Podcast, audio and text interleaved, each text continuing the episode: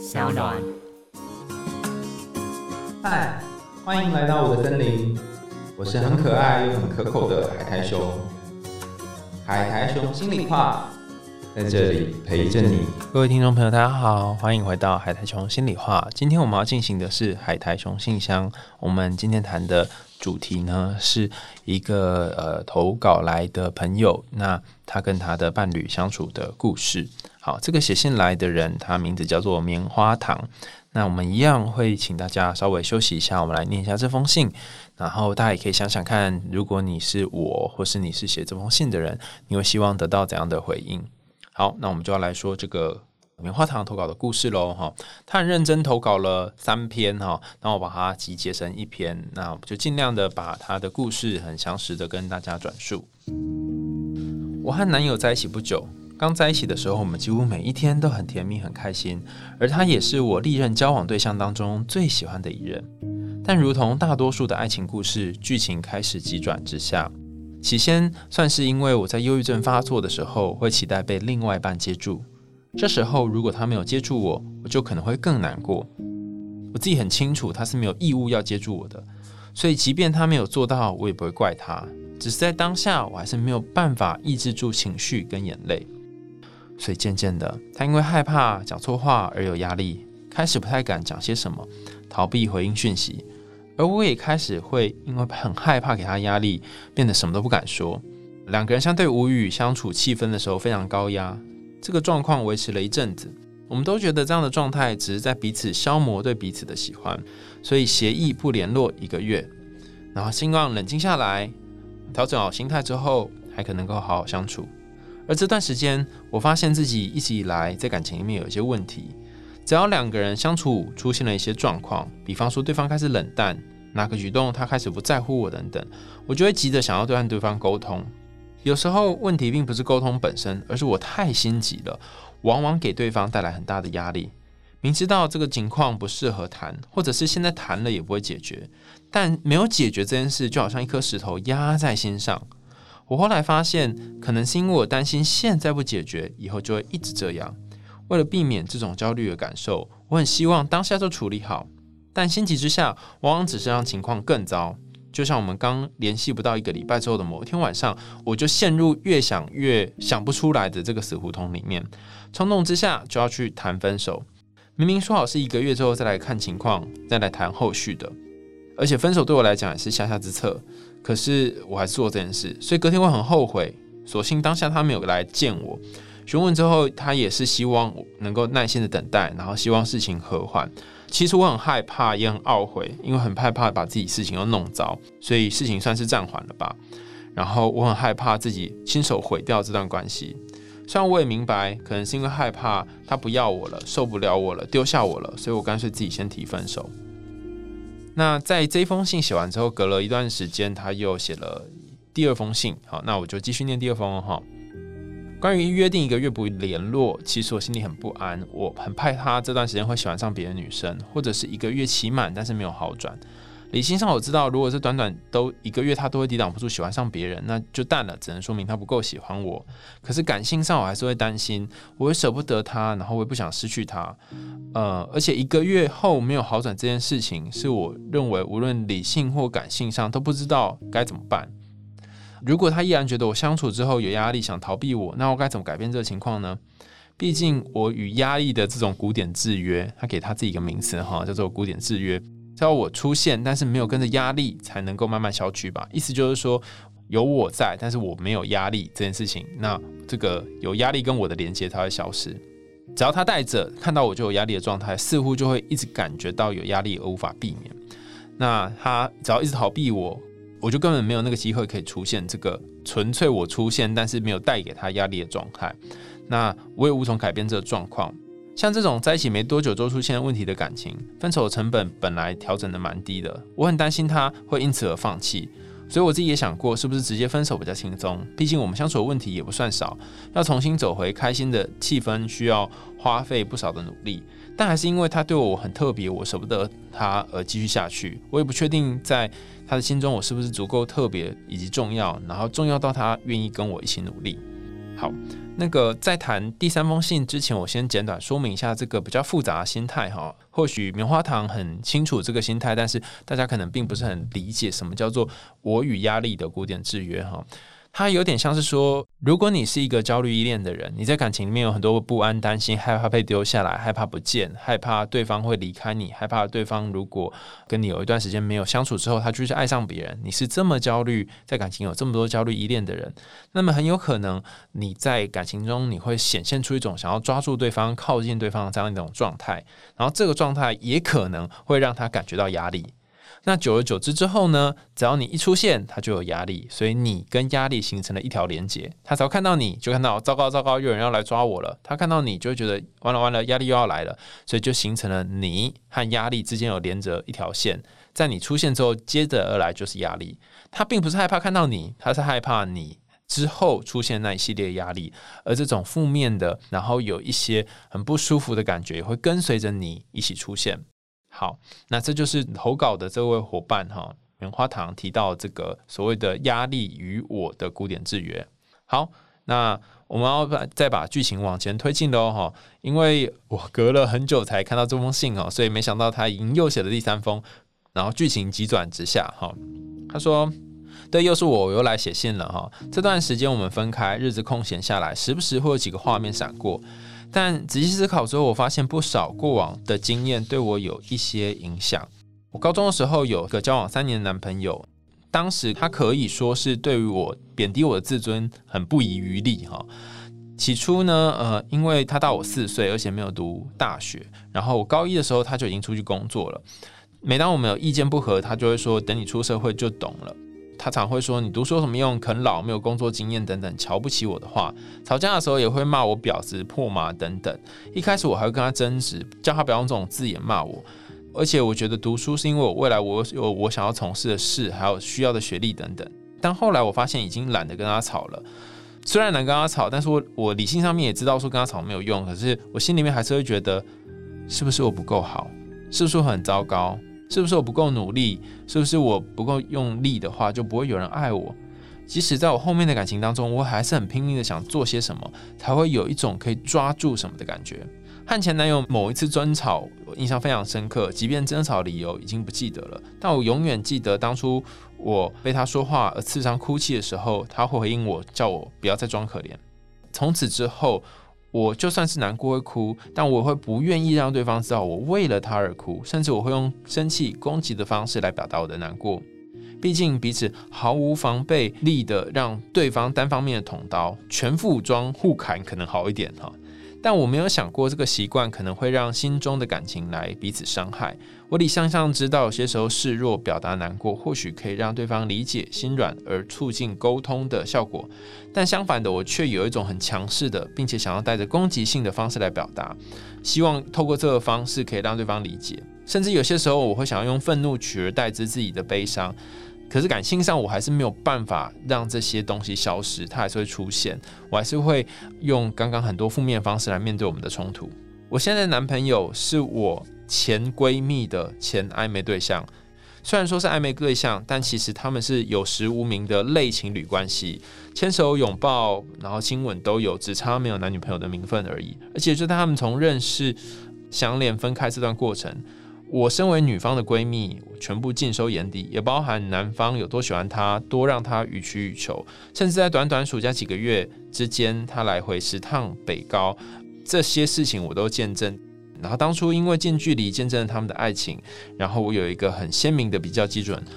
我总忍不住拿他对待我的方式与他当初对待他的方式做比较。我觉得他好像比较爱闺蜜，而不是爱我。尽管他们已经分开了，尽管他们是前任男女朋友的关系，可是我还是会觉得我不公平，或是他并没有那么喜欢我。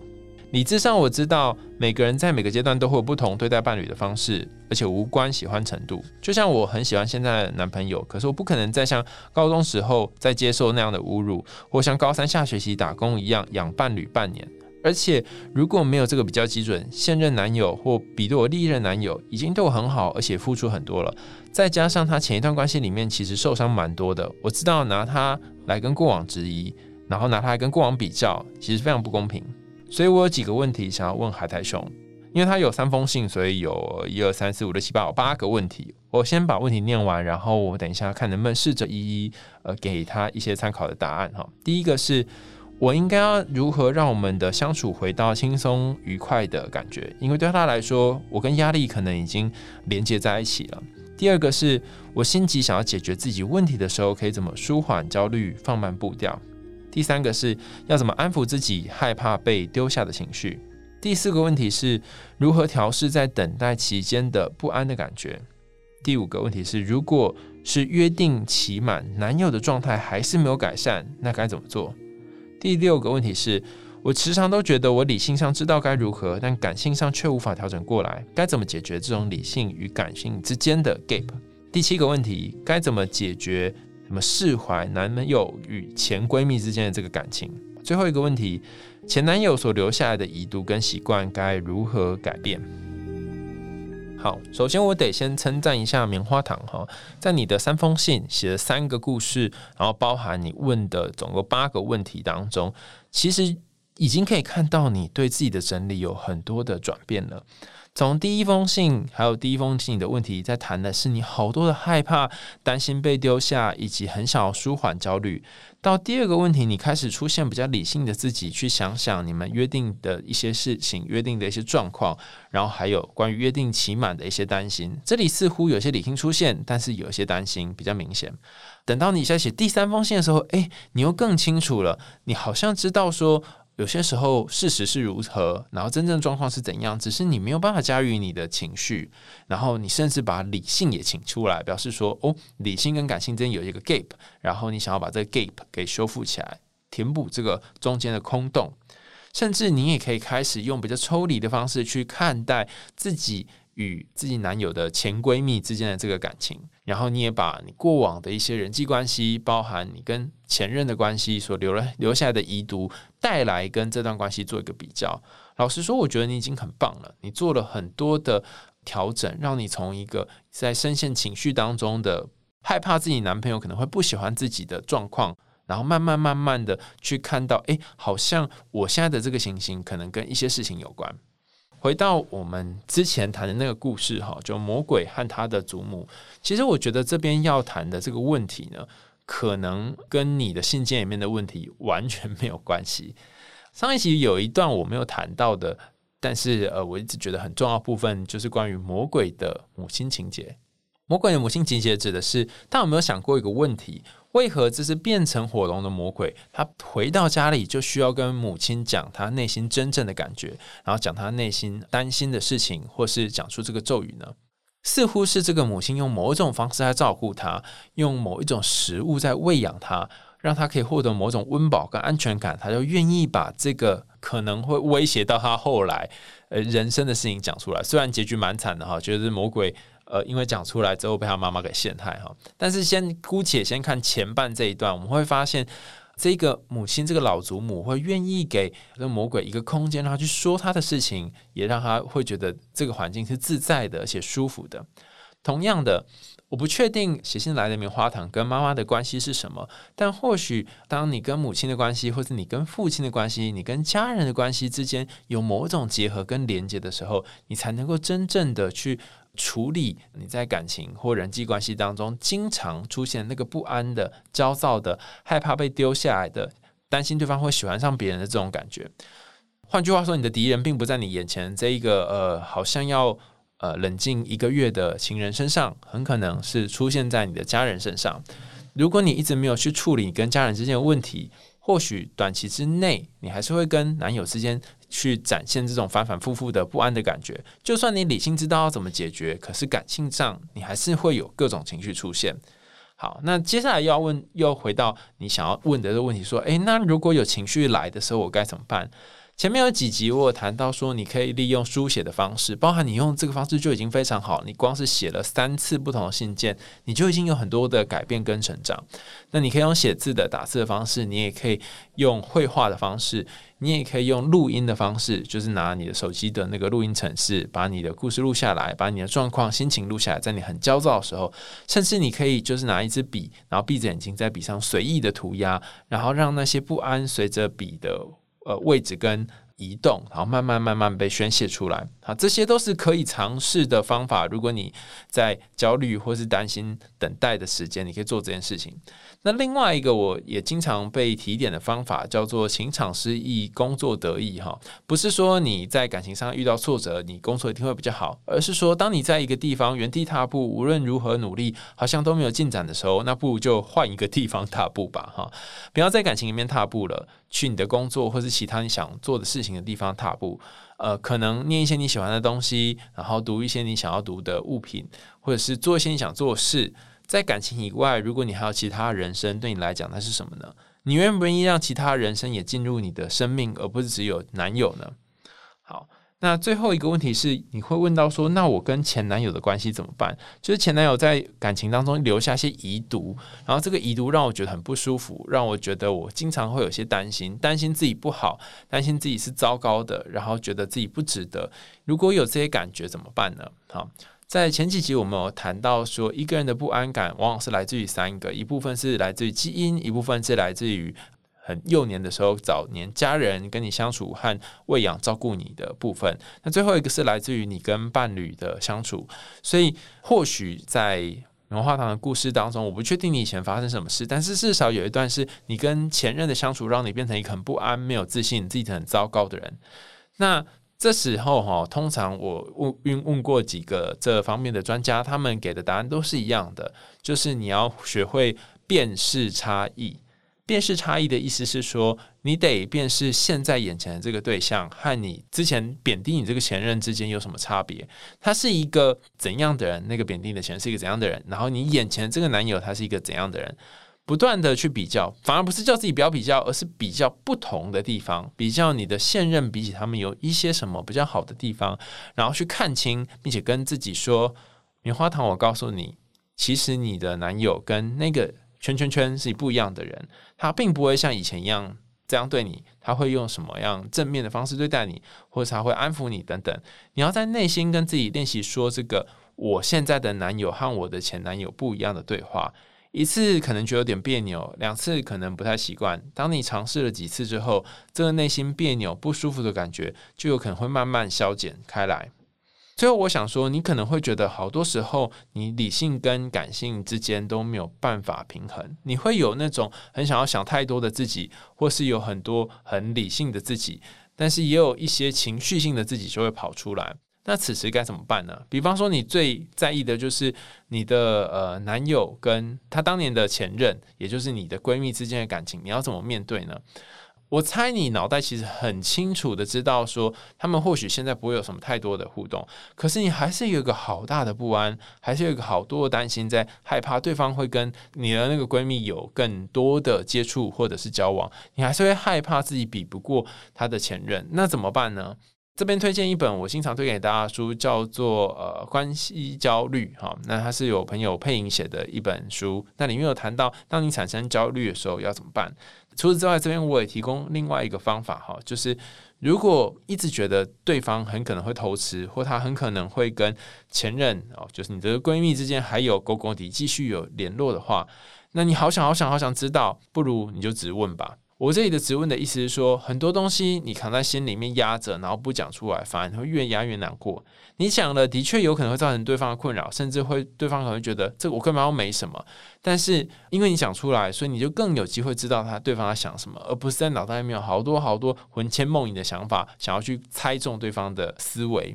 好，那怎样才会让对方觉得压力比较小呢？啊怎样才会把你跟他的这个压力的连接变少呢？哈，其实你可以用一种方式来说话，就是说我会有一些担心，巴拉巴拉，好看你担心什么？担心你跟我的闺蜜的关系，担心你跟我分开一阵子之后，嗯，你就会爱上别人等等。那我知道这些担心其实是莫须有的，可是我还是会停止不住或这些担心。好，你就讲到这里，然后你可以看他回应什么。他可能会接住你，他可能不会接住你，他可能会给你一些正向回应，也可能会没有回应或已读你等等。但倘若你尝试去做这件事，尝试去呃说自己的感觉，并且把它变成只是你的担心，而不要把它认成为是事实，它至少就不会跟你冲突，因为他可能很清楚知道说那是你的担心，他精华不符合事实。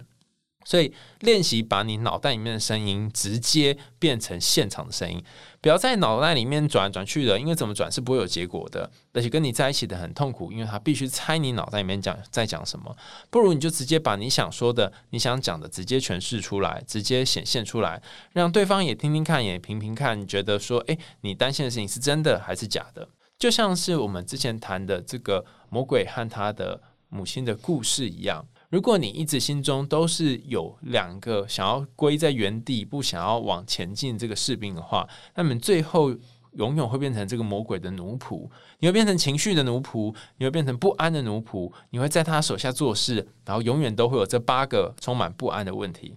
但如果你愿意让自己勇敢的去尝试一些过去没有做的事，勇敢的告诉他一些你担心的东西，并且允许他有说的机会，允许他能够讲一讲他的想法。那很有可能在你去说的这个过程当中，你就已经解开魔鬼给你的谜语，你就已经打开那些你一直以来不敢打开的潘朵拉的盒子，然后有一个人陪你一起去面对这个问题，而且这个人他可能是你重视的对象，可能是你的闺蜜，可能是你的朋友，可能是你的伴侣的时候，陪你去打开这个不安，打开这个不安底下的种种难堪与黑暗的时候，诶，或许你可以慢慢接受自己虽然不是很好，但也已经是一个够好的自己了。